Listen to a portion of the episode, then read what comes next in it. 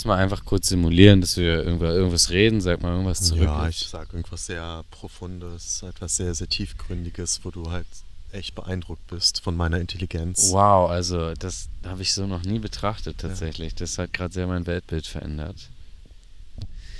Hallo und äh, willkommen zu einer weiteren Folge von Gesunde Gedanken.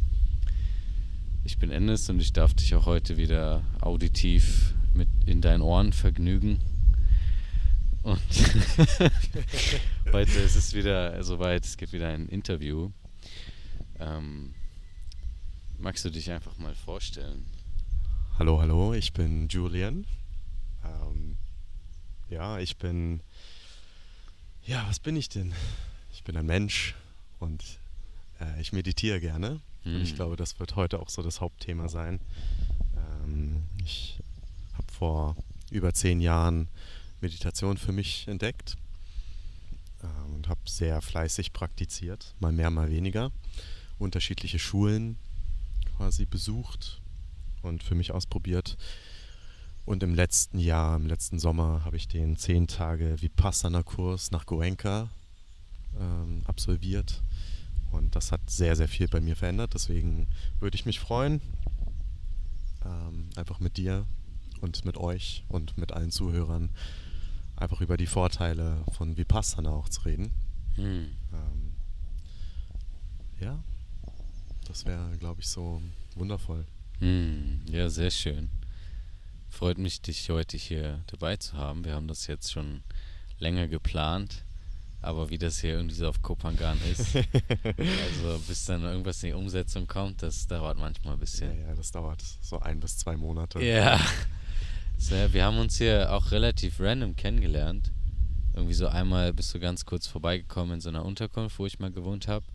Und dann weiß ich gar nicht mehr, wie. Ich glaube, das allererste Mal haben wir uns in so einem Café getroffen und haben dann Schach gespielt. Ach ja, ja, stimmt, stimmt. Und da haben wir gebondet, Alter. Da und seitdem untrennbar miteinander liiert. Liiert, ja, ja, wir sind jetzt auch, wir heiraten bald. Ja, zum ja. zweiten Mal. Wir machen das jetzt jährlich. Genau wir entscheiden jedes Jahr wieder, ob wir noch zusammen sein wollen. Ja, wir haben da so eine große Zeremonie mit Freunden und Familie. Genau. Ähm, ja, ist echt immer sehr schön. Mhm. Ja, aber es ist echt äh, krass so, weil wir kennen uns halt noch gar nicht so lange und es hat einfach so übel krass es vibet einfach richtig nice so und ich genieße gerade die Zeit hier halt auch voll mit dir. Wir machen hier so voll viel zusammen und haben so halt oft über das Meditieren geredet und dass wir das halt mal zusammen machen wollen. Und das ist jetzt auch so das, der Catch, die Besonderheit am heutigen Podcast, weil wir haben eben zusammen mit noch einer Freundin hier am Strand meditiert, nach der Goenka-Tradition. Mhm. Julian hat das sehr wundervoll angeleitet. Es war eine halbe Stunde. Und ja, vielleicht kannst du einmal kurz den Ablauf von so einem, also weil ich denke mal, Vipassana kennen viele, aber ähm, vielleicht weiß auch nicht jeder, was das genau ist. Vielleicht kannst du das einmal kurz erklären, so was, was das ist, das Vipassana. Sehr gerne.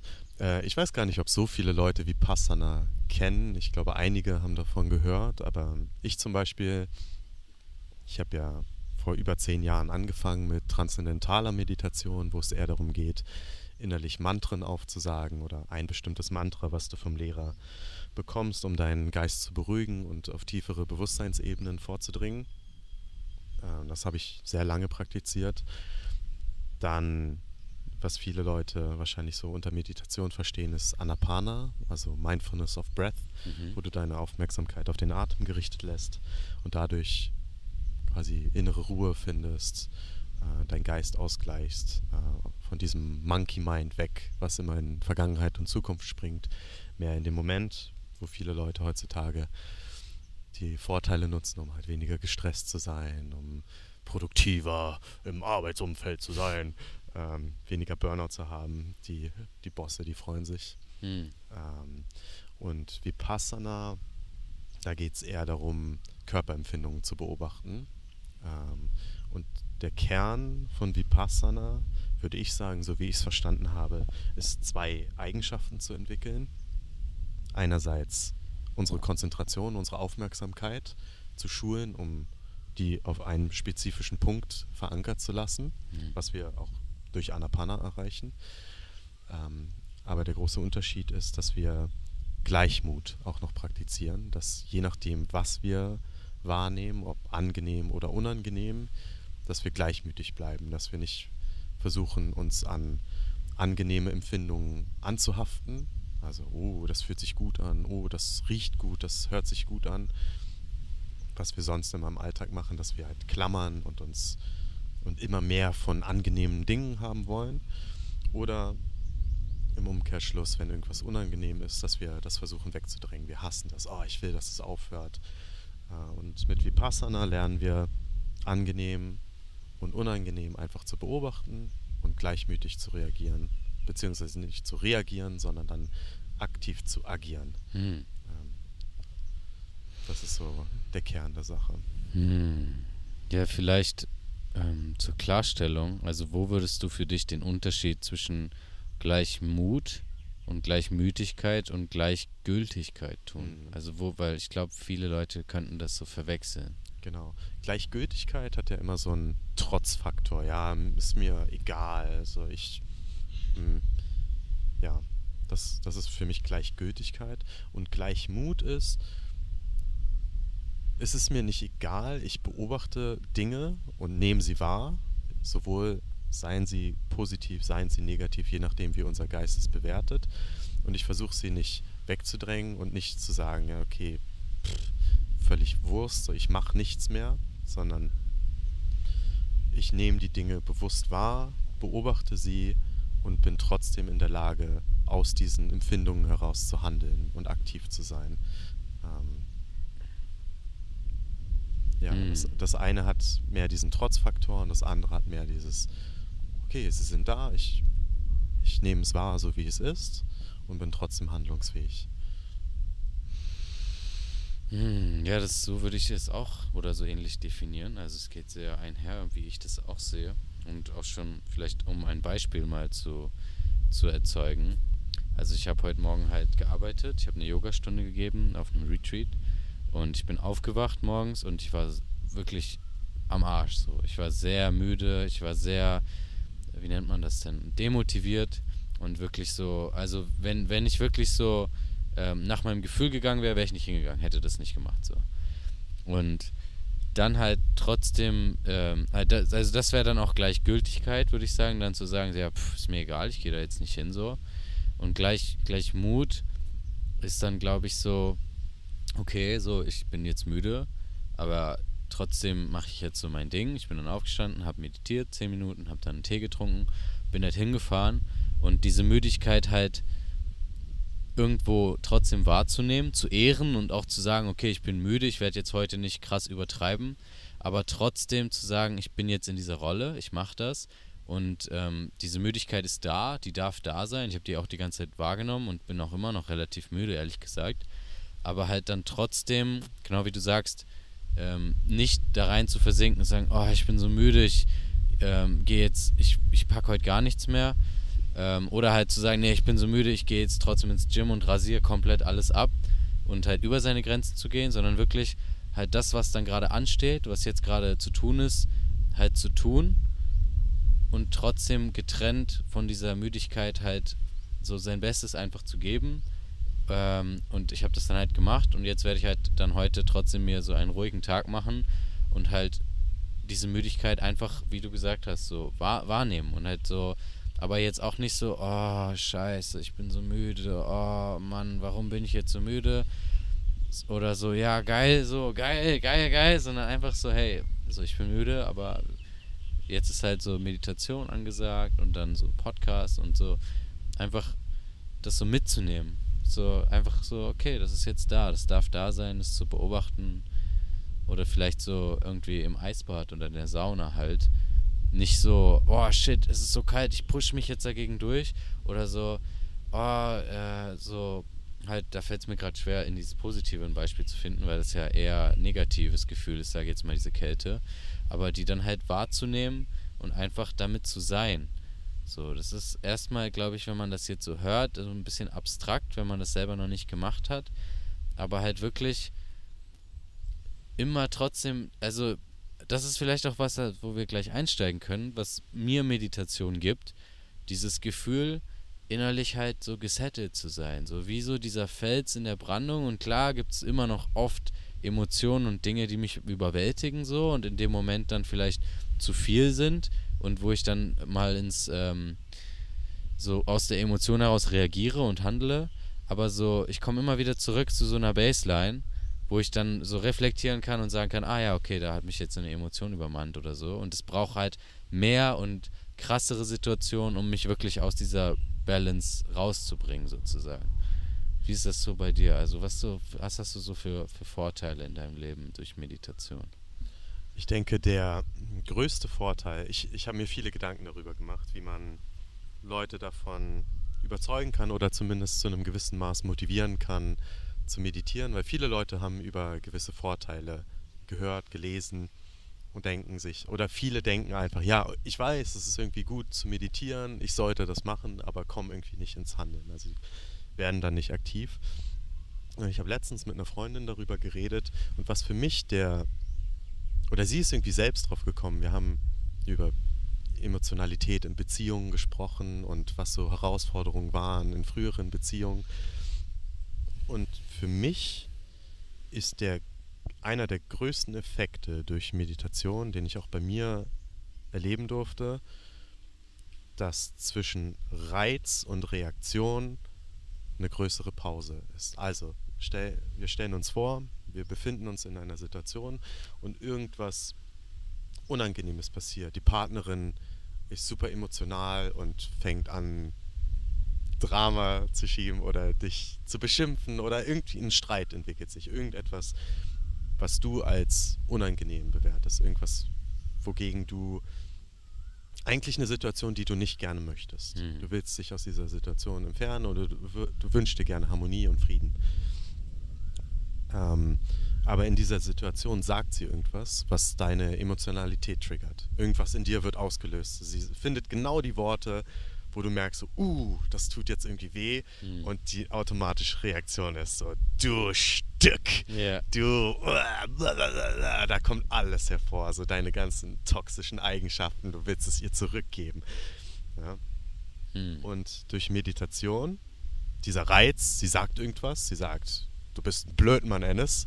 Aua, und, ah. oh, das tut weh, Selber, oder? Du, Gar nicht. Du Blödmann. genau. Und diese automatische Reaktion, die darauf folgt, die, wird, die wurde dadurch getriggert. Und durch Meditation hast du zwischen dem Trigger, also dem Reiz, und der automatischen Reaktion, hast du immer einen kleinen Moment. Und je mehr Erfahrung du mit Meditation gewonnen hast, je mehr du einfach dich selbst beobachtest, je, je mehr du diesen Mechanismus einfach erkennst, desto mehr Zeit hast du zwischen Trigger und automatischer Reaktion. Mhm. Und das ist für mich ein riesiger, riesiger Vorteil, weil im Leben werden immer Situationen aufkommen, die unangenehm sind. Es werden Familienmitglieder werden sich nicht immer perfekt verhalten. Leute im Beruf, dein Chef, deine Frau, dein, dein Mann, dein, deine Kinder. Es werden immer Situationen aufkommen, die für dich nicht ideal sind.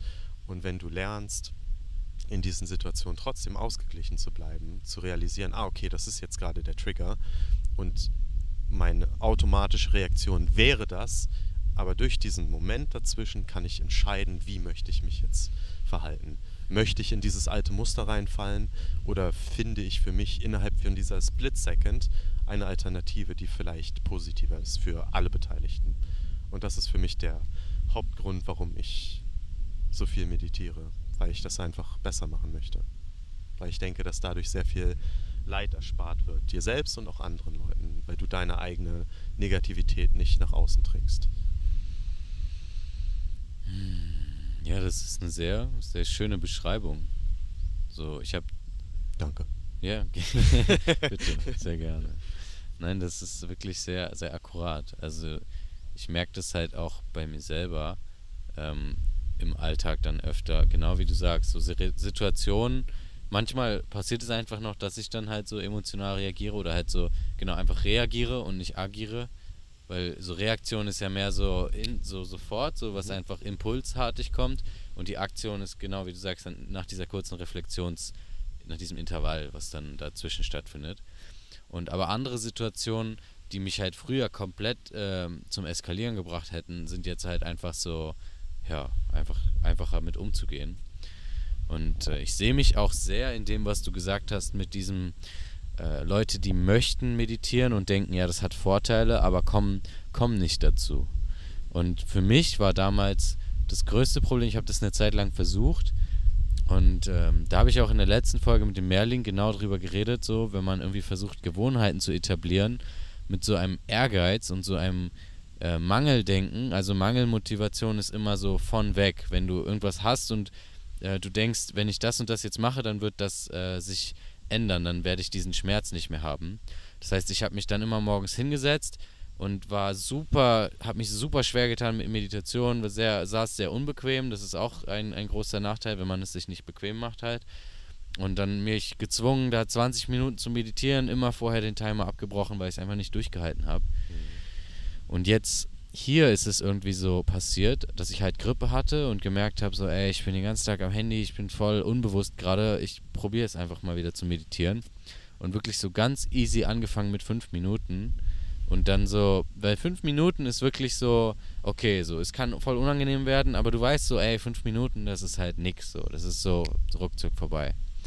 Und dann so jeden Tag so ein bisschen und mich so langsam zu steigern.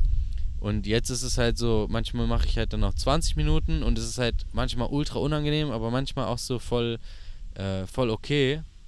Und es hat sich irgendwie so organisch ergeben, weil diesmal war die Motivation, also klar, ich habe so gemerkt, fuck, ich bin voll unbewusst, aber ich habe dann einfach halt mal so probiert zu meditieren und dann so gemerkt, so wow, das gibt mir halt gerade voll das schöne Gefühl und dann halt wieder mit der Motivation, hey, ich weiß, das tut mir was Gutes, so ich schaffe dadurch jetzt gerade Positivität in meinem Leben ähm, wie würdest du das sagen? Also was ist so in deiner Meinung und in deiner Erfahrung der beste Weg, wenn, wenn jetzt der Zuhörer, die Zuhörerin und alles dazwischen ähm, die Intention hat, mit der Meditation zu starten?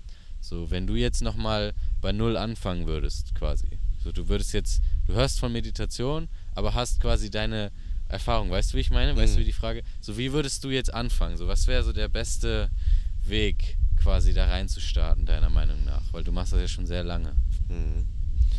Ähm, ich denke, der beste Weg, um wirklich so eine Gewohnheit aufzunehmen und auch langfristig dann weiterzuführen, ist, du brauchst eine Motivation. Wenn, wenn du diese Motivation nicht hast,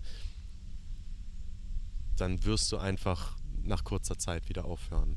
Ähm, für mich war es damals, warum ich angefangen habe, es war einfach eine sehr, sehr schmerzhafte Phase in meinem Leben, sehr viel emotionaler Stress und ich habe einfach nach irgendeinem Werkzeug gesucht, was mir in irgendeiner Weise helfen kann, dieses Leid zu verringern. Und ich glaube, deswegen zieht Meditation so viele Leute auch an, gerade in diesen Momenten, wo es ihnen einfach nicht gut geht, wo im Leben Chaos herrscht und ich versuche irgendwie zumindest ein bisschen Halt zu finden.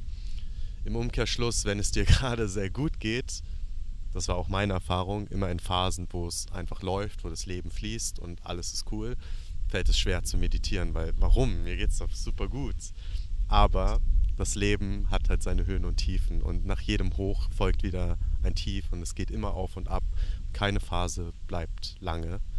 Äh, manche Phasen bleiben vielleicht länger, aber zwangsläufig verändert sich das alles auch wieder. Ähm, ich denke, wenn man sich wirklich einfach mal hinsetzt und für sich aufschreibt, so warum würde ich überhaupt gerne meditieren? Was ist meine Motivation? Und dann vielleicht auch einen Podcast hört, äh, irgend, mm. ähm, vielleicht einen Artikel liest, so über vielleicht auch wissenschaftlich anerkannte Vorteile von Meditation. Sei es jetzt, warum ich möchte meinen Stress reduzieren, ich möchte nicht mehr so automatisch emotional reagieren. Je nachdem, was es für dich ist, finde dein persönliches Why. Start with Why, das bekannte Buch von Badavagundi, Schnavarundi. Ne, ich glaube irgendwas mit Senec. Ähm, yeah. Bin mir gerade nicht mehr sicher. ähm, also das Warum ist einfach absolut entscheidend. Mhm. Und dann, wie du auch gesagt hast, die Leute stecken sich viel zu große Ziele. Ich möchte meditieren, deswegen muss ich jetzt eine Stunde jeden Morgen sitzen. Das wirst du niemals durchziehen. Deswegen fang an mit einer Minute. Fang an und steigere dich langsam Stück für Stück. Jeden Tag ein kleines bisschen. Und setz dich nicht so krass unter Druck, weil der Geist will einfach nicht meditieren. Wir, wir wollen uns nicht hinsetzen und dann 20 Minuten da sitzen und uns mit uns selbst auseinandersetzen, weil einerseits wir sind es nicht gewohnt, so zu sitzen und einfach gar nichts zu tun. Ähm, unser Geist wandert die ganze Zeit in Vergangenheit und Zukunft und dann gibt es tausend andere Dinge, die wir lieber machen wollen. Ähm, und wenn wir einfach Stück für Stück diese Gewohnheit etablieren und anfangen mit einer Minute und dann vielleicht zwei Minuten und, und uns nicht so krass unter Druck setzen und dann meinetwegen erstmal eine Weile bei fünf Minuten bleiben und dann eventuell zehn Minuten und je nachdem, dann Stück für Stück steigern. Ich glaube, wenn wir da ein bisschen ähm, geduldiger mit uns selbst sind, äh, hat es schon einen sehr großen Effekt. Und vor allen Dingen auch diese kleinen Momente im Alltag. Es geht nicht unbedingt darum, ich meditiere am Morgen zehn Minuten und dann ist die Arbeit getan, sondern zwischendurch im Alltag einfach mal reinzuchecken. Also ich stehe bei Lidl an der Kasse und ich nehme einfach kurz meinen Atem wahr. Ich atme ein, atme aus. Wie fühlt sich der Atem gerade an? Ich stehe in der Bahn, habe keinen Sitzplatz gefunden und ich konzentriere mich wieder kurz auf den Atem. Nur für ein paar Atemzüge. Ähm, weil die zehn Minuten oder fünf Minuten am Morgen oder Abend, die reichen normalerweise nicht aus. Es, es geht darum, die Praxis in diesen Momenten zu vertiefen, aber dann trotzdem in den Alltag zu tragen durch kleine achtsame Momente beim Zähneputzen, beim Duschen. Spüre ich wirklich, wie die Zahnbürste auf meinen Zähnen hin und her schrubbt? Oder bin ich während dem Zähneputzen komplett irgendwo in einem Szenario in meinem Kopf? Äh, und wie kann ich diese kurzen Momente im Alltag wirklich nutzen, um weiter zu praktizieren? Hm, ja, das sind sehr gute Impulse. Danke. Vor allem Dingen, äh, gerne. vor, vor allem Dingen, das am Ende hat mir sehr gut gefallen, mit dem, das in den Alltag zu tragen. Ähm, ja, ich erzähle halt, merkst du vielleicht auch immer gerne so aus meinem, aus meinem Leben einfach meine Erfahrungen, weil ich denke so, äh, das ist halt einfach am realsten.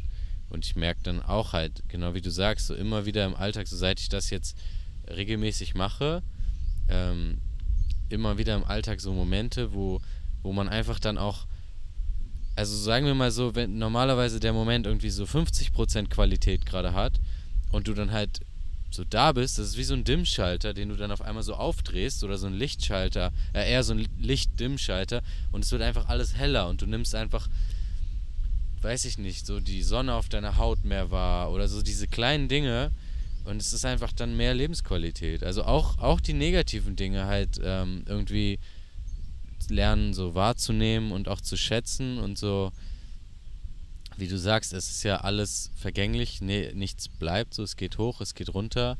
Und halt da auch die Tiefe in beidem zuzulassen und zu sagen, hey, ähm, jetzt keine Ahnung, meine Freundin hat mich verlassen oder irgendein Angehöriger ist gestorben oder so, so Fälle, die einfach extrem schmerzhaft sein können, die auch wirklich voll ähm, wahrzunehmen und ich sag mal vorsichtig auszukosten, weil auch das äh, geht vorbei und auch das äh, kommt nicht wieder. Also so und sich halt bewusst zu sein, so hey, ich fand es sehr schön, wie du das gesagt hast. So, es, es wird wieder besser, es geht vorbei, es kommt, es kommen auch wieder so gute Zeiten. Würdest du sagen, es ist schon wichtig, jeden Tag zu meditieren? Äh, für mich auf jeden Fall. Auf jeden Fall. Das ist, Meditation ist eine Praxis, die jeden Tag geübt werden sollte. Ich denke, es ist wie nicht unbedingt wie Krafttraining, aber die Vergleiche sind schon naheliegend. Also wenn du, wenn du ins Gym gehst und deine Bizeps Curls machst, dann wächst zwangsläufig dieser Muskel. Und genauso, wenn wir uns hinsetzen und meditieren, wächst unsere Fähigkeit für Bewusstsein letztendlich. Je, je mehr wir üben, je länger wir üben, je mehr wir praktizieren, desto mehr sind wir in der Lage, wirklich im Moment zu sein. Ähm, weil das Leben einfach, sind wir mal ehrlich, das Leben ist herausfordernd. Es, es passieren, wie du gesagt hast, passieren immer Dinge, die außerhalb unserer Kontrolle liegen. Ähm, Dinge, die wir uns wünschen, treten nicht ein. Dinge, die wir auf keinen Fall haben möchten, treten ein. Und Dinge, die wundervoll sind, die wir uns lange gewünscht haben, die da sind, sind nur für einen Moment da und dann vergehen sie wieder. Ähm, und je mehr wir lernen, in diese Akzeptanz zu gehen und Dinge so wahrzunehmen, wie sie sind und im Moment zu leben und Dinge nicht komplizierter zu machen, als sie sind durch die Geschichten, die wir uns selbst erzählen, desto mehr können wir das Leben auch irgendwie genießen habe ich das Gefühl. Also so ist es bei mir zumindest. Wir haben ja gerade darüber geredet, über diese Höhen und Tiefen, die im Leben einfach zwangsläufig auftreten. Aber dadurch, dass wir täglich praktizieren und nicht nur die fünf oder zehn Minuten am Morgen, sondern immer zwischendurch wieder bewusste Atemzüge nehmen, bewusst unseren Körper wahrnehmen, wie wir laufen, wie wir Zähne putzen, wie wir duschen, können wir in diesen Hochphasen und in diesen Tiefphasen trotzdem bewusst bleiben, das so wahrzunehmen, wie es ist und vor allen Dingen diese Stories rauszunehmen, weißt du, weil für mich die Erfahrungen, die ich mit mir gemacht habe oder auch mit vielen Leuten, mit denen ich geredet habe, ähm, dass das eigentliche Problem nicht die Situation selbst ist, sondern die Geschichte, die wir uns darüber erzählen, ähm, den Widerstand, den wir dadurch entwickeln, dass unangenehme Dinge passieren, aber dass wir sie viel, viel schlimmer machen durch die negativen Geschichten, die wir darüber erzählen. Und das Leid, was wir dadurch erzeugen, weil der Schmerz ist halt die eine Sache und das Leid ist optional da oben noch multipliziert darauf, je nachdem, was wir uns über diese Situation erzählen. Mhm. Und deswegen denke ich, ist es sehr, sehr wichtig, täglich zu praktizieren, um Stück für Stück aus diesem automatischen Push und Pull des Lebens austreten zu können. Ähm, ja, deswegen, für mich ist es absolut essentiell. Ich würde auf keinen Fall wieder zurückgehen und gar nicht mehr meditieren. Ich glaube, das steht für mich nach den vielen Jahren der Praxis einfach völlig außer Frage.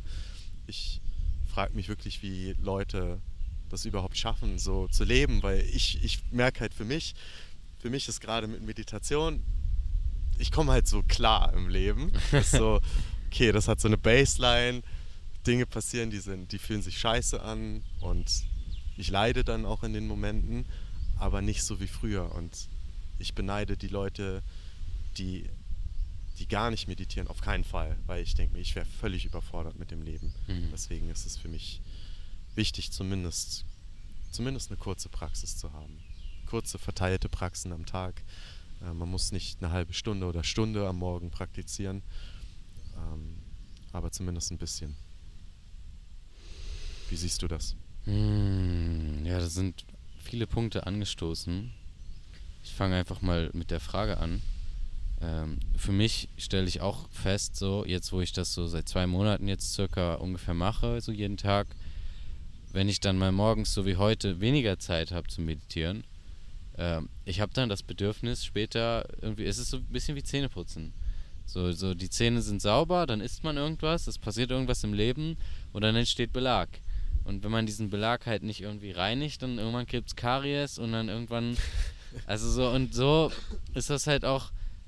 Ich, ich finde es geil, auch so. Es gibt mir einfach so, also so non-negotiables, so nicht verhandelbare Dinge im Tag zu haben, die einfach, die werden stattfinden, egal was passiert. Egal wer jetzt, ob ich jetzt äh, alleine schlafe oder ob irgendwer bei mir übernachtet oder so, oder egal, ob ich jetzt im Urlaub bin oder so. Morgens aufwachen und meditieren, das killt, das ist einfach Killer. Das ist einfach geil. So, ich liebe es gerade. Und äh, ja, ich merke auch, wie ich mit gewissen Situationen dann einfach dadurch, dass ich mehr Achtsamkeit habe und mehr mich dann auch traue, über diese Dinge zu reden und mehr in dem Moment bin und die Emotionen halt fühlen kann, viel besser klarkomme. Und so in meiner Erfahrung, ich habe ja also mit fünf Minuten angefangen und dadurch, dass ich das jeden Tag gemacht habe, irgendwann kam einfach der Impuls so, hey, ich will jetzt mal hochgehen, so auf zehn Minuten, mal gucken, wie sich das anfühlt. Oh ja, ist schon anstrengend, aber ist okay. Und dann nächsten Tag wieder 10 Minuten, wieder, wieder, wieder 15 Minuten. Oh, okay, gebe ich mal auf 20. Mhm. Und jetzt zum Beispiel haben wir ja 30 Minuten gerade meditiert. Und ich muss sagen, es war schon sehr herausfordernd. Und ähm, ich glaube auch, egal wie lange und wie gut man meditiert, es werden immer Herausforderungen kommen, es werden immer so, also weil so das größte Problem, was Leute ja dann haben, sind entweder Gedanken, würde ich sagen, die auftreten, oder irgendwelche Schmerzen oder Empfindungen im Körper, die dafür sorgen, dass man dann wieder sich nicht konzentriert, wieder bewegt.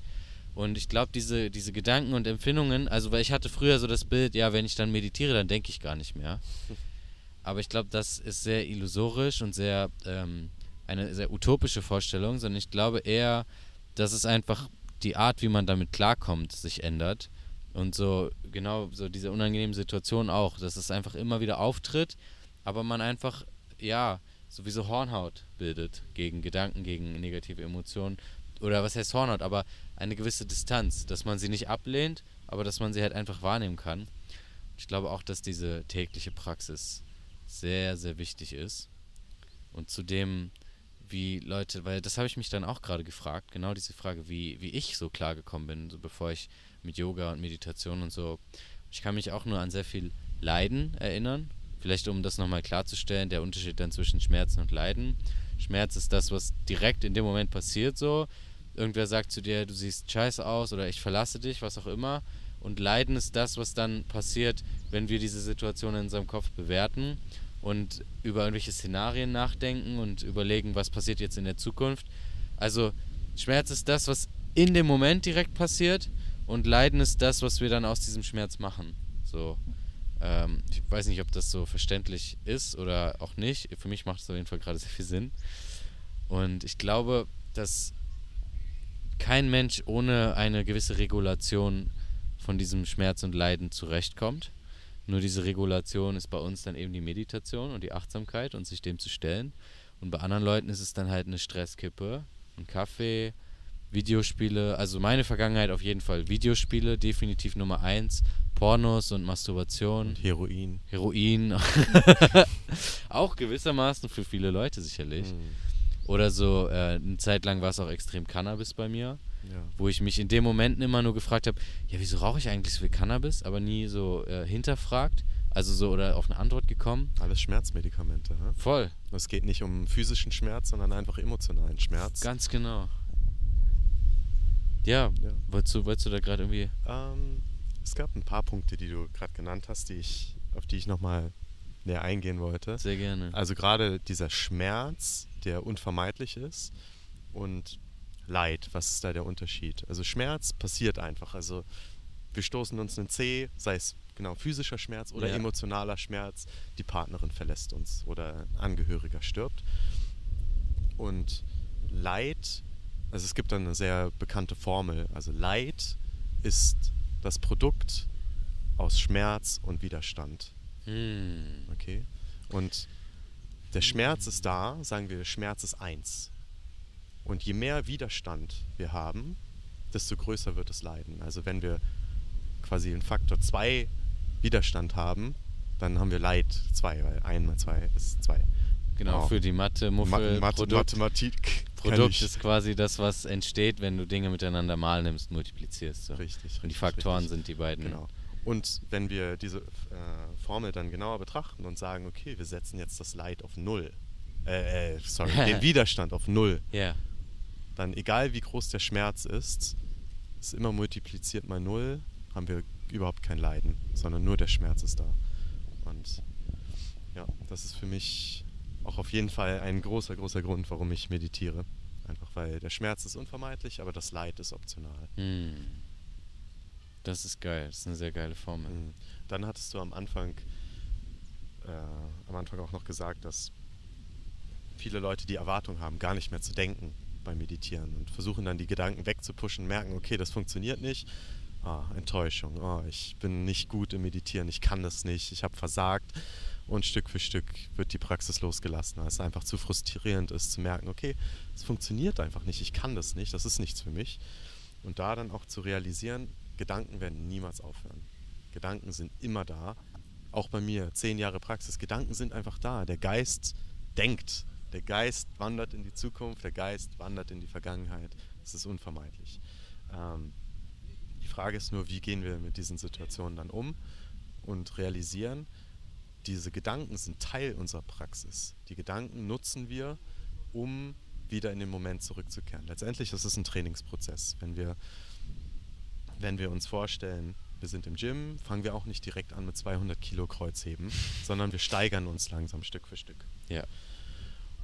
Und gleichzeitig, wenn wir wenn wir bedenken, dass Gedanken immer da sind, nutzen wir diese Gedanken, um uns quasi zu trainieren, um unseren Geist zu trainieren. Wir setzen uns am Anfang der Meditation die Intention, unseren, At unseren Atem zu beobachten, unser, unsere Aufmerksamkeit auf dem Gefühl des Atems an den Nasenflügeln zu verankern.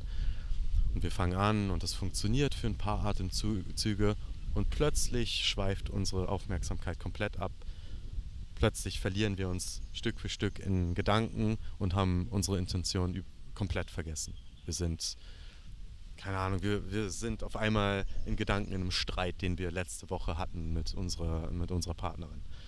Und sobald wir das realisieren, sobald wir diesen kurzen Aha-Moment hatten, diese, auf diesen Aha-Moment kommt es an, auf dieses Bewusstwerden, so, ah, ich habe mir doch die Intention gesetzt, eigentlich auf den Atem zu achten. Und sobald wir das realisieren, können wir wieder zurück zum Atem kehren. Und genau das ist der Prozess, worum es bei Meditation geht. Es geht nicht darum, nichts mehr zu denken und komplett im Zen zu sein und ich habe keine Gedanken, sondern es geht darum, diesen Aha-Moment zu zelebrieren, dieses, dieses Bewusstwerden. Ah, ich bin aufgewacht. Und das können wir dann übertragen auf Situationen im Leben. Ähm, die Partnerin beschimpft dich, sagt, du bist ein Blödmann. Du bist ein Blödian. Ein Blödian. Und, Aua. und wir reagieren, wir reagieren vielleicht einfach. Wir sind, wir sind, oh, wir sind verletzt, wir werden wütend. Wie kannst du nur? Und plötzlich wachen wir auf. Wir haben diesen Aha-Moment. Oh, stopp. Warte mal, stimmt. Ich bin ja wirklich ein Blödian. nein, nein. Ah, ich wach auf. Ich kann anders reagieren. Und wir müssen nicht perfekt sein. So, es geht einfach darum, zu praktizieren und diesen Aha-Moment zu bemerken und dann wieder zurück zu in unserer Intention zu kommen. Mhm. Und dadurch steigern wir unsere Fähigkeit, bewusst zu sein. So würde ich das sehen. Ja, ja, sehr nice. Ich finde es sehr schön, wie du das dann halt nochmal aufrollst, weil man merkt dir einfach halt diese Erfahrung an, ähm, finde ich. Auch so, wenn wir chillen ja relativ viel, wenn wir halt im Alltag so Zeit verbringen, ist es einfach immer so nice, sich mit dir zu unterhalten, weil so viel man merkt so, du hast schon sehr viel reflektiert so und sehr viel, ähm, ja, einfach sehr viel reflektiert und halt die, also so, so, gewisse Erfahrungen kann man einfach nicht faken, so weißt du, so wenn ich dann darüber rede, klar habe ich auch ein bisschen Erfahrung damit gesammelt, aber das war gerade einfach so richtig schön nochmal abgerundet, clarified, so ja, so und so und so und ähm, das finde ich auf jeden Fall richtig nice. Dankeschön. Danke, bitteschön. Ich habe auch schon ein paar Jahre mehr auf dem Buckel als du, du Jungspund. Jungspund. Und wie, wie reagierst du darauf? Wie reagiere ich darauf? Wenn ich äh, dich Jungspund nenne? Äh, ich bin kein Jungspund, ich bin ein Blödian. Ich bin ein Mann. Ich bin ein Ich habe Haare auf der Brust, ich bin ein Mann. Unterm Sack. hm. Ja, wie, wie war denn die, du, du meintest gerade schon, dass die Meditation, gerade diese 30 Minuten, die wir hier am Strand zusammen gemacht haben, dass die herausfordernd für dich war. Mhm. Ähm, wie, wie würdest du diese Meditationserfahrung sonst für dich beschreiben? Also was hast du so über dich in der Zeit bemerken können? Hm. Also vielleicht erkläre ich einmal ganz kurz, was wir gemacht haben. Ja, gerne. Wir haben eine halbe Stunde meditiert, du hast das angeleitet, zehn Minuten Anapana, also Bewusstsein des Atems oder, oder das Bewusstsein auf den Atem zu lenken. Und danach haben wir angefangen, diese Vipassana-Meditationstechnik zu vollführen. Das heißt, erst haben wir zehn Minuten gesessen und genau, was du gesagt hast, diese, okay, Gedanken kommen, aha, ich bin wieder beim Atem. Okay, ich konzentriere mich gerade auf die Vergangenheit, aha, ich bin wieder beim Atem. Und dann sind wir gewechselt zum Body Scanning könnte man das auch nennen, dass wir mhm. uns einfach auf gewisse Teile des Körpers konzentrieren, angefangen bei dem Punkt zwischen Nase und Oberlippe, einfach was man da so fühlen kann, vielleicht auch erstmal gar nichts, bis man dann irgendwann das Bewusstsein so weit schärft, die Konzentration auf diesen Punkt, wie so ein Laserpointer, bis mhm. man dann merkt, so, ah, okay, gerade kitzelt irgendwas oder vielleicht fliegt da eine Fliege lang und es berührt meine Barthaare oder was auch immer und dann halt auf den nächsten Punkt zu gehen, auf die Nasenspitze und so weiter, bis wir dann irgendwann das gesamte Gesicht mal abgefühlt haben und das dann zu wiederholen. Und ich glaube, wenn man das im richtigen Vipassana macht, ist es ja auch immer auf den ganzen Körper, richtig? Richtig, richtig, richtig. Genau. Genau, aber die ersten paar Tage ähm, fängst du erstmal an, deinen Geist zu schärfen, mhm. weil sonst sonst sind wir zu stark abgelenkt und können, unsere, können uns nicht auf einzelne Punkte des Körpers fokussieren. Ähm, und du hast es gerade ganz gut beschrieben.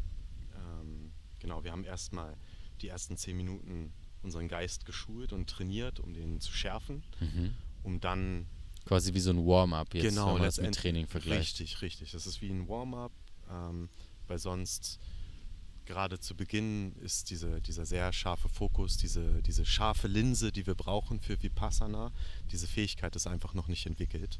Und je mehr wir Anapana üben, je mehr wir unseren Geist schärfen, desto besser können wir Vipassana auch praktizieren. Also ich würde Vipassana auch als nächste Stufe der Meditation beschreiben. Ähm, so, so hat sich für mich zumindest während des Zehn-Tages-Kurses angefühlt, dass ich, ich war wirklich so, oh mein Gott, was lerne ich hier gerade? Das ist wirklich die krasseste Technik, die ich mir hätte vorstellen können. Ich dachte die ganze Zeit, ich wüsste, was Meditation ist und auf einmal, wow, okay, das ist wirklich so eine Technik.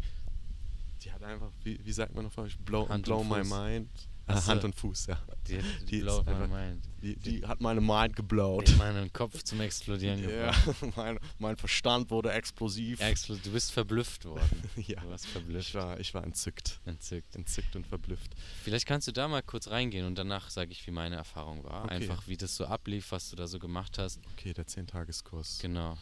Ähm, ich habe vorher, ich, ich wusste nicht, was auf mich zukommt. Ich habe vorher durch meine Ex-Partnerin schon von Vipassana gehört, aber ich habe mich nicht damit beschäftigt. Ich dachte einfach nur, okay, so ein 10-Tages-Meditationskurs klingt interessant. Ähm, und dann bin ich in der Zeit nach unserer Trennung einfach sehr viel tiefer in Meditation nochmal eingetaucht, habe viel mit Zen-Meditation auch und Sazen experimentiert ähm, und habe dann irgendwann dieses Verlangen empfunden, einfach mich für so einen 10-Tageskurs anzumelden, ohne genau zu wissen, was ist Vipassana überhaupt. Ich habe mich überhaupt nicht damit beschäftigt ähm, und hatte dann Glück, dass ich direkt auch in so einen Kurs reingekommen bin. Also man muss sich vorher dafür anmelden und die Plätze sind auf jeden Fall stark begrenzt und viele Leute wollen das inzwischen machen. Und letztendlich die ersten drei Tage, eigentlich will ich gar nicht so viel spoilern, aber die ersten drei Tage übt man Anapana, Mhm. also geht einfach zehn Stunden am Tag oder knapp zehn Stunden am Tag sitzt du in einzelnen Sessions, die eine Stunde oder anderthalb Stunden lang dauern. Sitzt du und konzentrierst deinen Atem, äh, konzentrierst deine Aufmerksamkeit auf den Atem, um, um deinen Geist zu trainieren, um, um deine Fähigkeit für Konzentration zu schulen, Mhm. um dann ab Tag 4 Vipassana zu lernen. Und die ersten Tage, ich weiß gar nicht mehr, wie viele Tage genau, fängst du damit an, deine Aufmerksamkeit auf den Punkt unter deiner Nase, zwischen Nase und Oberlen Oberlippe zu lenken, um da sämtliche Empfindungen wahrzunehmen, die du wahrnehmen kannst. Sei es ein Kratzen, sei es ein Ziehen, sei es angenehm, unangenehm, ein Brennen, ein Jucken, ein Kratzen, ein Schwitzen, je nachdem, was du wahrnehmen kannst. Und einfach die Aufmerksamkeit darauf zu lenken. Und Stück für Stück, je mehr sich diese Fähigkeit über die Zeit dort während des Kurses entwickelt, fangen wir an, mit unserer Aufmerksamkeit von vom höchsten Punkt des Scheitels über die Kopfseite, Kopfhinterseite, Stirn, Gesicht, alle Bereiche des Körpers abzugehen, bis wir am untersten Punkt des Fußes angekommen sind, bei den Zehen. Und von Tag zu Tag wird diese Fähigkeit weiter geschult, sodass wir äh, mit diesem Fluss der Aufmerksamkeit von Kopf bis Fuß hoch und runter fließen können und wirklich erstaunlicherweise, dass das wie von alleine irgendwann passiert, wie ein, als ob dir jemand ein Glas Wasser über den Kopf schüttet und deine Mm. Aufmerksamkeit, sämtliche Empfindungen, die du im Körper wahrnehmen kannst, fließen einmal von oben bis unten runter und sind angenehm oder unangenehm. Und das Ding bei Vipassana, was absolut entscheidend ist. Es geht nicht um die Empfindungen selbst. Es geht nicht darum, mein Ziel ist es nicht, diese Empfindungen wahrzunehmen. Ich will nicht quasi diese Empfindungen erzeugen und oh, und wenn, wenn Empfindungen da sind, oh, dann geht es mir so gut, oh, das fühlt sich so toll an. Oder, oder wenn keine Empfindungen da sind, oh fuck, ich muss doch Empfindungen spüren, so ich versage gerade. Nein, es geht darum, Gleichmut zu trainieren. Und als ich das verstanden hatte, Gleich, gleichmütig zu sein. So, ich beobachte, es ist nichts da, ich bin trotzdem ausgeglichen. Ich beobachte, es ist etwas Angenehmes da, ich bin trotzdem gleichmütig. Ich beobachte einfach neutral und reagiere nicht. Darum geht es letztendlich. Und sobald man das verstanden hat, dann weiß man, okay, ich bin auf dem richtigen Pfad. Darum geht es letztendlich. Es geht nicht darum, dass der ganze Körper vibriert und kribbelt. Zu diesen Zuständen bin ich auch gekommen, ohne Frage. Wenn dieser Fluss der Aufmerksamkeit fühlt sich unfassbar gut an. So, wenn dein ganzer Körper voller Energie vibriert und plötzlich habe ich Visionen, ich, ich, ich sehe Dinge vor geschlossenem Auge und dann wirklich zu merken, okay, darum geht es nicht. Ich, ich hefte mich nicht daran fest. Das ist super angenehm, aber ich kann das auch wieder loslassen und konzentriere mich wieder auf meine Praxis. Oder im Umkehrschluss, ich sitze da für Stunden und Stunden und Stunden am Tag. Mein Rücken fängt an weh zu tun, meine Füße fühlen sich super unangenehm an. Ich sitze auf diesem Meditationskissen und denke mir einfach nur, oh mein Gott, ich will, dass es aufhört. Bitte, wann ist endlich vorbei? Es ist doch eine Stunde ist längst vorbei. Er hat es vergessen. Wir, wir, sitzen hier und er ist rausgegangen und er ist schon dieser, dieser verdammte Meditationslehrer. Und dann wirklich unseren Geist zu beobachten, ah, witzig, so reagieren wir auf Aversion, so reagieren wir mit Verlangen. Und das ist genau, mhm. was ich gelernt habe, dieser, diese beiden tiefsten Prozesse in unserem Unbewussten auf ganz fundamentaler Ebene haben wir diese zwei Prozesse. Verlangen und Aversion. Aversion und ist Widerstand. Widerstand. Ich möchte, dass es aufhört. Irgendwas Unangenehmes passiert. Ich habe ein unangenehmes Gefühl im Körper. Ich habe, ich rieche irgendwas, was unangenehm ist. Irgend, irgendetwas passiert, wie wir schon gesagt haben. Äh, irgendwas außerhalb unserer Kontrolle von außen. Und die Außenwelt ist unangenehm wir reagieren automatisch mit Ablehnung. Ich will, dass es aufhört. Ich will, dass es weggeht. Ich hasse das. Oh. Mhm. Und dadurch erzeugen wir mehr Leid und Leid mhm. und Leid. Und dieses Leid tragen wir weiter in die Außenwelt und das Leid vergrößert sich und es hört niemals auf. Und im Umkehrschluss, wenn wir, wenn wir irgendwas Positives, Angenehmes wahrnehmen, dann reagieren wir mit Verlangen automatisch. So, es, ich, ich, ich sehe irgendwas, ich sehe eine wunderschöne Frau. Oh Gott, ich will sie haben, so ich, ich will sie besitzen. Das ist, wenn, wenn ich das hätte, dann wäre ich glücklich. Mhm. Oh, ich wäre so glücklich, wenn ich, wenn ich mehr Geld hätte, wenn ich, wenn ich diesen Job hätte, wenn ich diese Wohnung hätte, wenn das und das wäre, dann wäre ich glücklich. Oh, ich wäre so glücklich. Und dann kommt es. Und dann so, oh, es fühlt sich so gut an. Es, oh, es ist so wundervoll. Aber fuck, was ist, wenn es weggeht? Jetzt muss ich klammern, ich muss, mm. ich muss es behalten und nein, oh nein, das darf nicht weggehen und dann geht's weg. Oh, so viel Leid, so viel Leid, so viel Schmerz, der entsteht und ich will, dass es zurückkommt und ich will, dass dieser unangenehme Zustand weggeht und ah, und das ist so ein konstantes Gefühl von Misery. So Goenka hat es beschrieben als Misery, Leid oder in, im, im Buddhismus heißt Dukkha.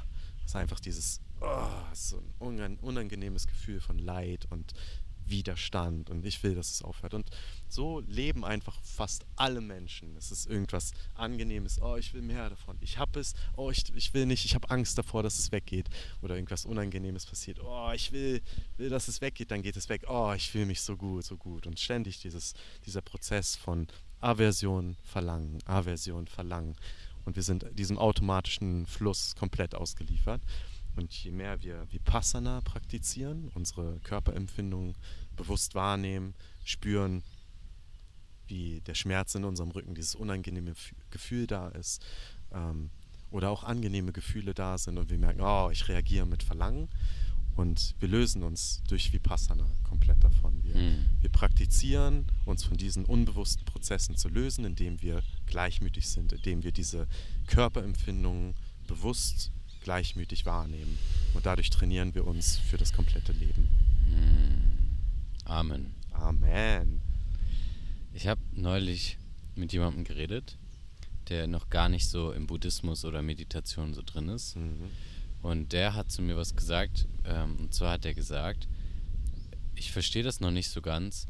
Wieso soll ich mich von allem lösen, was im Leben passiert? So, ich will doch, ich will doch die guten Dinge wahrnehmen. Ich will doch ähm, trotzdem noch glücklich sein und, und so. Und ich glaube, ähm, vielleicht geht es vielen Menschen so, die, die, die das noch nicht dieses Verständnis haben oder sich damit noch nicht so auseinandergesetzt haben. Was bedeutet es denn, gleichmütig gegenüber positiven Gefühlen zu sein? Bedeutet das, wir fühlen die jetzt nicht mehr? Oder so, zum Beispiel so, du, ähm, triffst dich mit irgendeiner schönen Frau oder mit irgendeinem schönen Mann und dann läuft es und ihr küsst euch und so und bist du dann so, ja, das ist mir jetzt egal oder also wie, wie, weißt du, wie ich meine? Also vielleicht das nochmal verständlicher darzustellen, was es wirklich bedeutet, gleichmütig zu sein in solchen Situationen. Ja. Dieses Gefühl von, ja, das ist mir egal, das wäre ja dann wieder Gleichgültigkeit. Mhm. Das ist so ein, so ein, auch irgendwie so eine gewisse Form von Widerstand gegen die eigentliche Situation. Und in Vipassana geht es nicht darum, diese angenehmen Gefühle oder unangenehmen Gefühle wegzudrücken, sondern es geht komplett darum, sie wahrzunehmen. So ich, ich spüre diese Gefühle und sie sind da und das, sie dürfen da sein. Das ist völlig in Ordnung. Aber ich weiß auch, dass sie wieder vergehen werden. Und genauso, wenn ich jetzt eine wunder, wundervolle Frau kennenlerne und diesen Moment, ich kann den bewusst wahrnehmen. Ich spüre, wie wundervoll sich das mit dieser Frau anfühlt. Und ich genieße es einfach. Ich, ich genieße es sehr, aber ich weiß trotzdem, es wird vergehen. Und ich weiß, jede Situation transformiert sich ständig. Und es geht einfach nicht darum, sich gegen diese Situation zu verschließen, sondern sie bewusst wahrzunehmen, mit dem Verständnis, dass sie sich verändern werden und uns nicht anzuhaften hm. Weißt du, dass ich weiß, okay, es wird vergehen und wenn, wenn sich diese Dynamik oder die Situation komplett transformiert, dann bin ich bereit, das auch loszulassen. Weil je mehr wir uns an irgendwas anklammern, anhaften, so weil, weil ich denke, oh, das von außen ist das, was mich glücklich macht, so dieses Verständnis, was wir oder was unsere Generation auch ganz klar hat, wenn wir so auf unsere Gesellschaft schauen, dieses, diese krasse Fixierung auf die Außenwelt, dieses, okay, wenn ich dieses Auto habe, dann bin ich glücklich, wenn ich, wenn ich mehr Geld habe, immer, immer alles von außen. Ähm, dann bin ich erfolgreich, dann, dann kann ich endlich glücklich sein. Und einfach zu realisieren, dass es ist wundervoll, dass diese Frau in mein Leben gekommen ist und ich genieße es und ich kann trotzdem das Beste aus der Situation machen, aber ich muss mich nicht anklammern und ich muss nicht mehr Leiden erzeugen dadurch. Hm.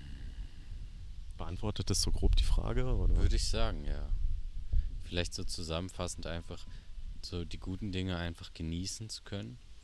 Und die negativen Dinge auch genießen zu genau. können. Genau, also nicht, nicht unbedingt genießen, sondern die negativen Dinge, die fühlen sich halt kacke an. So, das, das fühlt sich einfach scheiße an. Mhm. Aber auch diese Gefühle so wahrzunehmen, wie sie sind und zu wissen, dass auch die vergänglich sind, dass mhm. auch die, doch, dass auch diese Gefühle vergehen werden und dass, dass, dass einfach das Leben ist, dass diese Gefühle gerade da sind und wir sind völlig präsent im Leben in diesem Moment und nehmen alles so, wie es kommt, anstatt uns von vornherein davor zu verschließen. Zum Beispiel, ich lerne diese wundervolle Frau kennen und ich denke, oh mein Gott, wenn die jetzt weg ist, also ich verliebe mich in sie und dann ist sie weg und dann werde ich so leiden. Oh mein mhm. Gott, das wird so schmerzhaft. Ich habe so Angst davor. Deswegen öffne ich mich nicht mehr dieser Situation. Ich, von vornherein manipuliere ich die Situation und ich entziehe mich und ich ignoriere sie, obwohl ich eigentlich wüsste, hey, da könnte echt was draus entstehen. Aber aus dieser Angst vor, was wäre dann in der Zukunft, wenn sie jemanden findet, der vielleicht besser zu ihr passt und sie mich mhm. daraufhin verlässt, sondern nee, ich nehme den Moment so, wie er ist. Ich genieße die Zeit mit dieser Frau und ich weiß, dass sich das verändern wird. Vielleicht bleiben wir für immer zusammen, aber vielleicht wird sie auch wieder gehen und vielleicht verliebe ich mich anders. Aber ich nehme den Fluss des Lebens so hin, wie er ist. Äh, und nehme nicht alles gleichmütig hin, also nicht alles gleichgültig, ist mir nicht alles egal. So, ich, ich spüre jedes Gefühl zu 100 Prozent und ich bin völlig hier und jetzt als authentisches Wesen im Moment.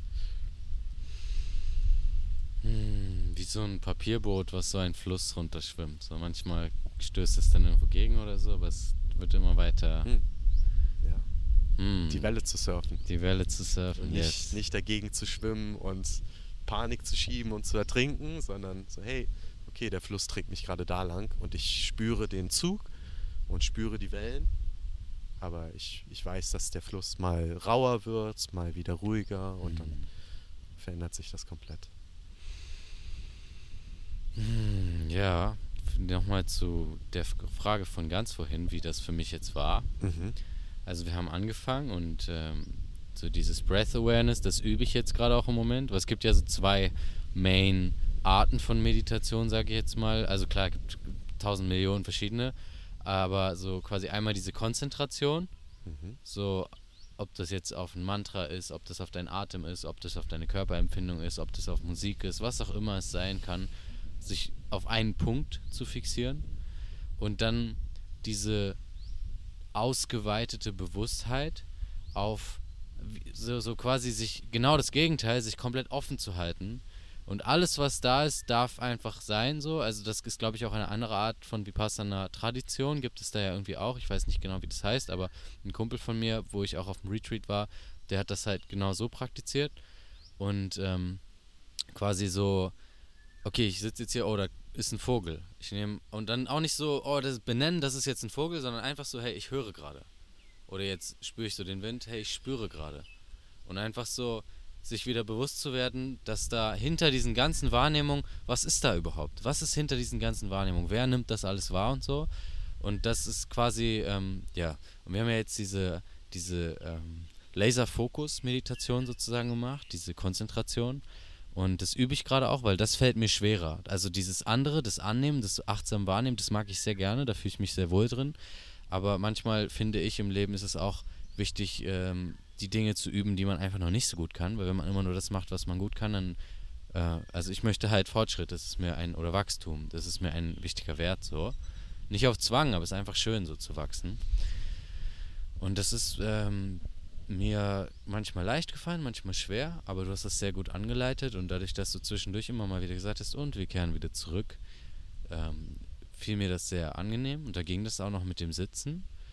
Und dann, als wir so zu diesem Vipassana gegangen sind, da fing es so an, dass mein Rücken ultra krass angefangen hat weh zu tun. Also so auf Höhe des, des Brustbeins, so kurz über dem Bauchnabel, so ungefähr da, mittlere Wirbelsäule, da heißt es, hat sich so krass zusammengezogen und so, boah, aua und so, scheiße. Und dann habe ich auch so ein bisschen meinen Rücken versucht zu justieren, dass es nicht weh tut. Das hat natürlich nicht geklappt.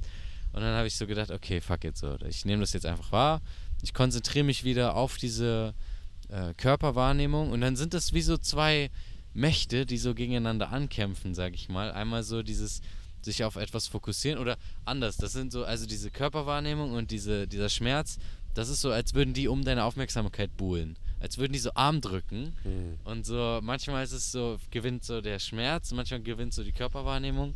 Aber dann auch so ähm, das loszulassen und nicht so, so zu verharren, ah, ich darf jetzt diesen Schmerz nicht wahrnehmen, sondern so, hey, easy, so, es tut gerade weh, äh, vielleicht ist es auch super unangenehm, war es auch, aber es wird auch wieder vorbeigehen und ich versuche mich jetzt einfach bestmöglich, ich gebe mein Bestes einfach, äh, mich auf diesen Punkt zu konzentrieren und zu fühlen was dann auch geklappt hat, oh, das war jetzt wahrscheinlich laut, also wenn man so am Kabel vom Mikro zieht, dann macht es immer so ein unangenehmes Geräusch. Tut mir leid, wenn du Kopfhörer trägst, lieber Zuhörer.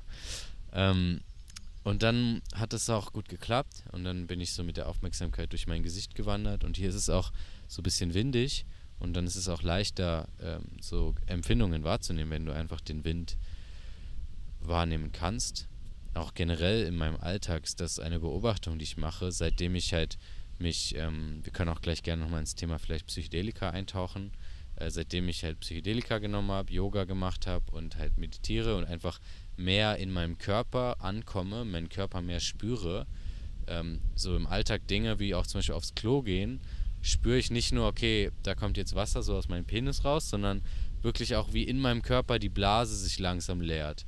Oder wie wenn ich zum Beispiel Essen gegessen habe, spüre ich manchmal, wie wie mein Darm arbeitet, wie sich das Essen dadurch bewegt. Vor allem, wenn ich mal eine Zeit lang gefastet habe, irgendwie. Einfach so dieses Körperbewusstsein. Und das dann halt auch zu schulen mit dieser Vipassana-Meditation, das ist auf jeden Fall sehr nice. Da sind dann auch zwischendurch immer wieder Gedanken gekommen. Und gerade, also es war jetzt eine halbe Stunde. Und wenn ich so schätzen müsste, so ab 25 Minuten fing dann an, mein rechtes Knie wirklich so sehr zu schmerzen. Der Rückenschmerz ist weggegangen, der war dann einfach nicht mehr da weil einfach so, da hat das Armdrücken hat er halt verloren so. Ähm, da hat die Körperempfindung das dann gewonnen. Aber dann fing an, mein Knie weh zu tun, dann ist mein Fuß eingeschlafen und genau wie du sagst, dann habe ich so gedacht, boah, ey, der überzieht doch jetzt, der, der macht doch jetzt länger, absichtlich so, der will uns testen. Und solche Gedanken kommen dann und so, oh, wann ist das vorbei? Oh, ich will mich bewegen, aber nein, mache ich jetzt nicht so.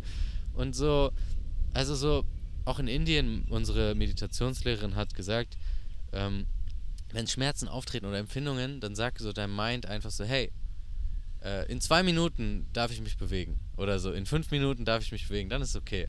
Und dann ist es irgendwie so eine Art Beruhigung für den Geist, weil der Geist denkt sich dann so, ah ja, okay, cool.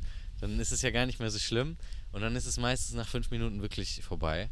Und man merkt es gar nicht mehr. Und als wir dann rausgegangen sind, ähm, ich mache immer so ein kleines Ritual nach meiner Meditation, dass ich so, ich habe dann immer so die Hände so vor der Brust so als Dankbarkeit, dann mache ich die so vors Gesicht. Und dann küsse ich so einmal meine Finger so, um mir selber so Zuneigung zu geben.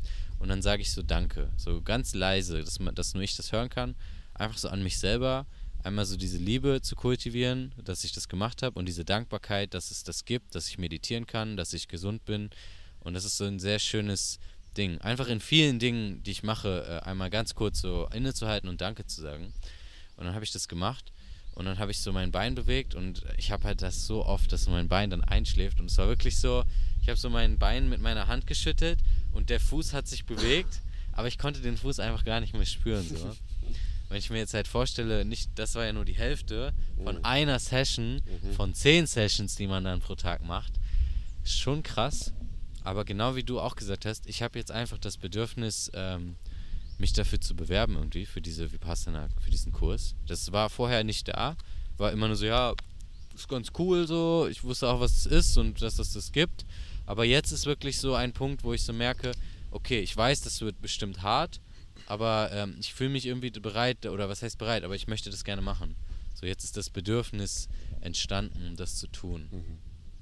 Ja, also ich kann auf jeden Fall auch nochmal zu dem Vipassana-Kurs, dem 10-Tageskurs sagen, ähm, ich kann wirklich jedem, der sich so ein bisschen für Meditation interessiert, ich kann es wirklich allen Leuten so sehr ans Herz legen. Für mich war es eine der besondersten Erfahrungen, die ich im letzten Jahr oder in, in den letzten zehn Jahren auch gemacht habe während meiner Meditationsreise. Äh, es ist ohne Frage, wie du schon gesagt hast, es ist sehr, sehr hart. Ähm, unabhängig davon, von dem langen Sitzen, aber einfach, du hast keine Ablenkung da, du hast kein Handy, du hast nichts zum Schreiben, nichts zum Lesen, du bist nur mit dir, du, du redest, redest ja. nicht, hm. du hast kein, keine Kommunikation, nonverbal oder verbal mit anderen Leuten. Ähm, du bist nur mit dir und sitzt und meditierst und praktizierst und ich habe auch das Gefühl, viele Leute denken, ah, Meditation, Meditation ist so Entspannung. Ich sitze da und beobachte einfach und ruhe mich aus. Oh, was für ein geiler Urlaub. Zehn Tage, einfach mal nichts tun und da sitzen. ah, ah. Holy moly, das ist so harte Arbeit. Es ist wirklich vor allen Dingen dadurch, dass du dann Vipassana praktizierst und die ganze Zeit deine Konzentration schulst und die ganze Zeit mit deiner Aufmerksamkeit von Kopf bis Fuß und von Fuß bis Kopf. Und das fast zehn Stunden am Tag. Es ist so anstrengend, auch. Es ist wirklich harte Arbeit.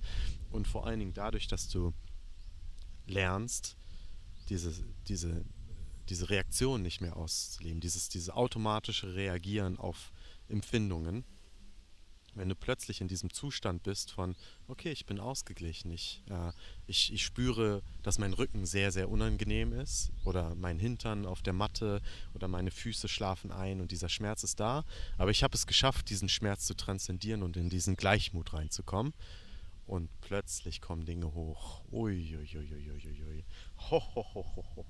Also, unser Geist, sobald wir in diesem ausgeglichenen Zustand sind, versucht oder in diesem Moment, wo wir kein Misery mehr erzeugen, wo wir kein, keine automatische Reaktion haben, ähm, was, was, äh, was Vipassana als äh, Sankara beschreiben würde, dieses, dieses Leid, was erzeugt wird, sobald das aufgehört hat, fängt an, äh, fängt's an, also dadurch, dass wir kein neues Sankara mehr erzeugen, fangen an, aus dem Unterbewussten Dinge hochzukommen neue Dinge, um halt diesen Fluss aufrechtzuerhalten. Und wir erzeugen nichts Neues mehr, aber unsere alten Dinge, alles kommt hoch. Alles kommt hoch. Und plötzlich plötzlich äußern sich diese Dinge, dieses, was du seit zehn Jahren aufgestaut hast, seit deiner Kindheit, Schmerz, den du mit dir rumträgst, der kommt hoch und der äußert sich als Schmerz auf deinem Körper. Weil alles, jeder Kontakt, der entsteht mit der Außenwelt, sei es, sei es durch einen unserer fünf Sinne oder sei es durch Gedanken und Gefühle, immer wenn es zu einem Kontakt kommt, äußert sich das als Empfindung auf der Haut, Empfindung in unserem Körper. Und auch diese alten Dinge aus unserem Unterbewussten, die hochkommen, die äußern sich als Empfindung auf, unserer, auf unserem Körper. Sei es in der Schulter, sei es im Rücken, sei es im Herzen, sei es irgendwo. Und plötzlich kommt dieser krasse Schmerz und du denkst so, Huf, okay, okay, was ist denn jetzt los? Und sobald du das transzendiert hast, dann wiederum, hat sich das auf einmal aufgelöst und du merkst, oh wow, den Schmerz, den ich seit zehn Jahren mit mir rumgetragen habe, unbewusste Dinge, wie ich Leute verurteile, wie ich mich selbst verurteile, wie wenig Liebe ich für mich selbst die ganze Zeit gehabt habe, wie sehr ich nachtragend war, weil mein Vater das getan hat oder weil meine Mutter das gesagt hat. All diese Dinge kommen hoch, fühlen sich in diesem Moment so unangenehm, so schmerzhaft an und plötzlich verfliegen sie. Und du merkst nach diesen zehn Tagen, oh wow, ich fühle mich so leicht. Ich habe das losgelassen irgendwie. Ich habe das wirklich komplett losgelassen äh, dieses Gefühl von, das ist mir aufgefallen während dem Kurs zum Beispiel. Ich, hab, ich bin angekommen und ich habe mich so unwohl gefühlt, weil so viele fremde Leute da waren und ich hatte immer das Gefühl, Leute verurteilen mich. Also gerade während den Meditationen war alles in Ordnung. Da hatte ich, habe ich meine Praxis geübt. Und dann hatten wir zwischen den Sessions so eine, eine große Wiese, auf der wir quasi im Kreis gehen konnten, einfach um uns so ein bisschen zu bewegen. Und wenn dann Leute da standen, andere Männer, immer wenn ich vorbeigelaufen bin, habe ich mich unwohl gefühlt und ich hatte das Gefühl, ah, die verurteilen mich gerade, irgendwas, irgendwie bewerten die mich negativ und ich habe realisiert, ah, fuck, ich bewerte mich selbst die ganze Zeit negativ, ich verurteile mich und aus diesem Gefühl heraus habe ich die anderen Leute so krass verurteilt, um die von vornherein runterzumachen, um mich selbst zu schützen. Und während der Meditation und auch während den Pausen, als ich da lang gelaufen bin und plötzlich kam diese Einsicht aus, aus, aus den Tiefen meines Unbewussten und ich habe das einfach gespürt und plötzlich war es weg. Und es kam nicht wieder. Und dann auch nach, der, nach, den, nach dem zehnten Tageskurs kam, als wir dann wieder reden durften am letzten Tag, kamen die Leute zu mir und meinten so, hey, Julian, was ist denn mit dir passiert? Das, man, man sieht so einen krassen Unterschied bei dir. Erzähl mir von deiner Erfahrung. Und ich war dann so, oh, okay, das ist ja wirklich, was, was passiert hier auf diesem Vipassana-Kurs? Ähm, und so ging es vielen Leuten, dass sie einfach so alten Schmerz losgelassen haben. Und deswegen ist diese Technik einfach wundervoll. Mhm. Ähm, es ist Himmel und Hölle zugleich. Du wirst durch so unfassbar schwere Situationen durchgehen. Und viele, wirklich fast alle, mit denen ich danach darüber geredet habe, alle so nach Tag 2, Tag 3, Tag 4, fuck, ich muss hier weg, ich will weg, ich will weg, ich will, dass es aufhört. Und wenn du einfach da bleibst, so nee, ich setze mich wieder hin und meditiere die nächste Praxis. Und danach denkst du, fuck, ich habe gerade mal die Hälfte geschafft. So, jetzt kommen noch fünf Tage. Und nach jeder Session denkst du so, oh mein Gott, noch drei Sessions. Oh Gott, oh Gott. Und du bleibst einfach da sitzen und du merkst, am Ende bist du so fucking dankbar, dass du das gemacht hast. Hm. Himmel und Hölle. Himmel und Hölle. Haben welche aufgehört? Sind welche gegangen? Ja, ein paar haben abgebrochen. Hm, aber relativ wenig. Wir waren ich schätze so knapp 100 Leute, die da waren, 80 Leute bis 100 Leute. Wow. Und alle dann noch in einer Halle? Alle in einer Halle, Männer und Frauen getrennt. Also du hast keinen Kontakt zum anderen Geschlecht, weil einfach wir als sexuelle Wesen, hm. andere, andere Frauen, andere Männer sind einfach unfassbar ablenkend. Ähm, das ist der ganze Gedanke hinter dieser Trennung. Ähm, aber ich glaube, von den Männern sind drei Leute gegangen und von den Frauen, glaube ich, auch maximal so viele. Mhm. Also es waren im Vergleich zu wie viele Leute da waren, waren es relativ wenige Leute, die abgebrochen haben. Deswegen, die meisten bleiben dort. Die Schule hat eine höhere Abbrecherquote als das Vipassana. ja. Ja. Hm. Ja, das motiviert mich tatsächlich gerade auch enorm, dahin zu gehen. Ähm, würdest du sagen, man, man sollte sich schon irgendwo auch dann bereit fühlen, oder? Oder sagst du einfach reingehen? Hm. Ich denke, ich denke, das Excitement sagt es dir. Weißt du, wenn du, wenn du diesen, diesen Pull spürst, dass du, oh, ich hätte voll Lust, das mal auszuprobieren, dann mach es. Wenn du gar kein Interesse hast, warum solltest du es überhaupt machen? Ich ja. meine, dann fang erst mal an, vielleicht fünf Minuten zu meditieren und zehn Minuten und schau, ob das was für dich ist. Vielleicht taugt es dir auch gar nicht. Vielleicht merkst du so, nee, Meditation ist ja gar nicht meins. Ich habe so, wenn ich kiffe, das gibt mir genauso viel oder sogar mehr. Hey, go for it. Eines Tages vielleicht. Mhm. Ähm, aber wenn du interessiert bist und vielleicht auch so ein bisschen Vorerfahrung hast, so ein bisschen meditiert hast, ähm, dann glaube ich, dass dieser 10-Tageskurs unfassbar wertvoll ist. Und das Besondere ist, es ist komplett donation-based. Selbst, mm. wenn du, mm. selbst wenn du kein Geld hast, du kannst dahin gehen, du musst gar nichts zahlen. Ähm, du lebst, du nimmst für diese 10 Tage letztendlich die Rolle eines Mönches oder einer Nonne an. Dir wird Essen bereitgestellt, Unterkunft, Verpflegung, alles ist da für dich. Du zahlst nichts dafür.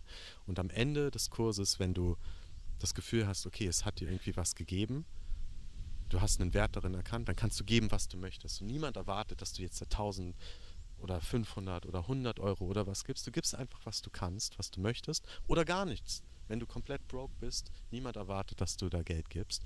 Und das Besondere darin ist, du, du kannst da sein, du darfst da sein aufgrund von vorherigen Schülern, die gespendet haben.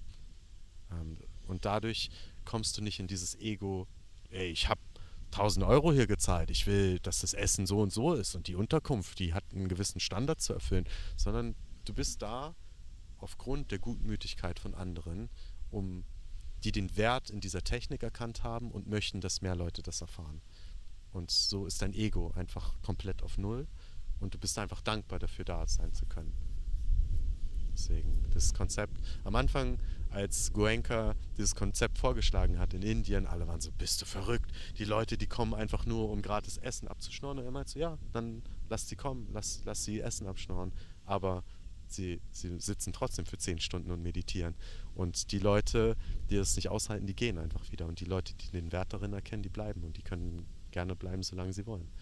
Ähm, und so hat sich es immer weiter etabliert und jetzt gibt es diese Meditationszentren überall auf der Welt, in, in, jeder, in je, fast jedem Land und alle basieren auf, der, auf demselben Bedürfnis, diese Technik weiterzugeben. Und das Besondere an der ganzen Sache, was, wo ich dann gemerkt habe, wow, okay, was passiert denn hier? Diese Technik ist zweieinhalbtausend Jahre alt, mm, vom, vom wow. Buddha selbst praktiziert. Das ist die Technik, die der Buddha vor zweieinhalbtausend Jahren in Nordindien allen Leuten gezeigt hat. Und die, die war riesig, die war so populär äh, an den Grenzen des Himalaya-Gebirges. Und komplett Indien wurde von dieser Technik überflügelt und auch die anliegenden Länder. Und große Könige und Kaiser haben dann plötzlich angefangen, die Technik zu praktizieren und haben Gesandte in andere Länder geschickt und meinten so, hey, mehr Leute sollen diese Technik praktizieren. Und Stück für Stück ist die Technik in Vergessenheit geraten worden, weil, ähm, weil Leute haben dann ihre eigene Religion mit ins Spiel gebracht, haben, haben die Technik verfälscht, haben Dogma mit ins Spiel gebracht und Sekten sind entstanden. Und nur in einigen wenigen Kommunen und Klöstern und Ländern ist die Technik so behalten geblieben, wie sie ursprünglich gedacht wurde, ohne diesen ganzen Nonsens drumherum, sondern nur praktiziert die Technik und du wirst die Vorteile genießen. Und es gab immer, es gab quasi so ein, so Mythos, dass zweieinhalb oder 2500 Jahre nach dem Buddha wird diese Technik wieder erblühen. Und über, also für hunderte Jahre war die Technik sehr, sehr bekannt und ist Stück für Stück in Vergessenheit geraten. Und im letzten Jahrhundert, fast zweieinhalbtausend Jahre nach dem Buddha, ist diese Technik wieder aufgeflammt. Und jetzt ist sie auf einmal überall, überall auf der Welt praktizieren Leute wie Passana, weil die Leute den Wert darin erkennen. Und genauso wie ich, ich ich sehe einfach, das ist die Technik, die ich weiter praktizieren will. Sie hat mir so viel gegeben in so kurzer Zeit ähm, und ich will Leuten davon erzählen und einfach Leute dafür animieren und motivieren, das auch selbst für sich zu erfahren. Weil ich glaube, dass dadurch die Welt zu einem besseren Ort wird. Die, die Leute erzeugen weniger Leid, die Leute sind glücklicher und alle profitieren davon. Wenn du glücklicher bist, trägst du das in dein näheres Umfeld ähm, und alle Leute profitieren davon. Mm, ja, sehr schön. Wirklich. Finde ich richtig nice. So. Also ich habe auf jeden Fall äh, was Neues gelernt. hm. Wo können die Leute mehr, mehr von dir haben? Mehr von dir? Mehr von mir, von mir. Ähm, vielleicht das nächste Mal, wenn ich hier beim Podcast bin. Hm. Also wenn du mich nochmal einladen möchtest. Nein. habe ich auch nicht anders erwartet. Ähm, deswegen, also ihr, ihr könnt mich finden hier in Kup auf Kopangan am Sritanu Beach. Hier sitze ich jeden Morgen unter dem Mangobaum und meditiere. Wunderschön, es ist hier wirklich. Ich weiß gar nicht, ob es ein Mangobaum ist, aber ja, hier am Strand meditieren ist auf jeden Fall viel wert. Hm. Und sonst, wenn ich in Deutschland bin, ja, keine Ahnung, ich habe Instagram, at Atembändiger. Werde ich auch in die Shownotes packen. Ja, ja, kannst du machen, aber ich bin nicht so aktiv auf Insta, aber catch Vielleicht me if you can. Noch. Vielleicht kommt's noch. Vielleicht, wenn ich wieder Bock habe. Ja, und sonst, überall wo Ennis ist, bin ich auch Ah, untrennbar verliebt. ja. Untrennbar. Vielleicht auf irgendwelchen Retreats in Deutschland, Männerzirkel Hm. oder Vipassana Retreat selbst über ein Wochenende oder langes. Hm. Mal schauen, was wir so zusammen kreieren. Ja, Mann. Und ja, Sehr geil. Ich bin auch sehr gespannt. Wir haben ja hier auch unseren ersten. Vielleicht können wir da auch nochmal irgendwann einen Podcast drüber aufnehmen. Männerzirkel. Mit dem Männerzirkel, wenn wir hier noch einen gemacht haben. Ähm, ja, Ja, und Psychedelics können wir auch auf jeden Fall nochmal drüber reden. Voll Ist ja gerne. auch ein Riesenthema, was mich beschäftigt, ja. wo ich viel, viel Erfahrung gesammelt habe. Ich glaube, das wäre ein geiler nächster Podcast. Ja, ja, ja, Einfach ja. mal so richtig Psychedelic Deep Dive. Ja, voll. Ey, lass uns das machen. Geil. Machen wir. Habe ich Bock drauf. Cool. Sehr gut. Ja, und schön, wenn du bis hierhin zugehört hast und wenn du etwas Neues gelernt hast oder irgendwie an irgendwen gedacht hast, so, dann äh, wäre es richtig cool, wenn du die Folge so teilen könntest und den Podcast bewertest. Ähm, das ist ja so gratis Mehrwert, den wir hier generieren und dann ist das so 10 Sekunden, die du investierst, um einfach äh, einen Menschen, der hier gerade auf Kopangan sitzt, sehr glücklich zu machen. Nämlich mich. ähm, ja, und, Mich auch. und Julian auch natürlich. Wir brauchen Bestätigung von außen. Genau, das war alles Bullshit eigentlich. Wir sind gar nicht so Wir suchen nur nach meditativ. Dopamin. Genau. Wir machen das auch alles nur, damit wir von außen so äh, cool aussehen, wenn wir meditieren, aber eigentlich. Und vor allen Dingen hier für die Ladies am Strand, dass wir hier sitzen und so einen Podcast aufnehmen. Ja, oh, wer ja. sind die beiden? Oh, Die sind ja richtig hot. mit ihren Mikrofonen in der Hand, oben ohne sitzen die da und meditieren. Wow, ey, was Wow, geht was, da? für, was für Luxusmänner. was für äh, High Quality Males. ja, High Value. High Value. In der, in der Lobster-Dominanz-Hierarchie sind wir ganz weit oben. Digga, wir, sind, wir brauchen noch einen Sonnenbrand gleich und Ja. dann sind wir die Lobster Nummer Ja, 1. Grüße gehen raus an Dr. Jordan Peterson. Ja, Mann, Leute, Jordan Peters. Und Tate, äh, wie heißt der nochmal? Tate. Andrew Tate. Andrew Tate. An den auch, super. Richtig klasse. Richtig, richtig tolle, tolle Männer. Richtig toll. Ja, egal wo du gerade bist, ähm, schönen Morgen, Mittag oder Abend und ja, take it easy. Bis zum nächsten Mal. Dein Ennis. Und dein Julian, Kuss auf die Nuss. Kuss auf die Nuss.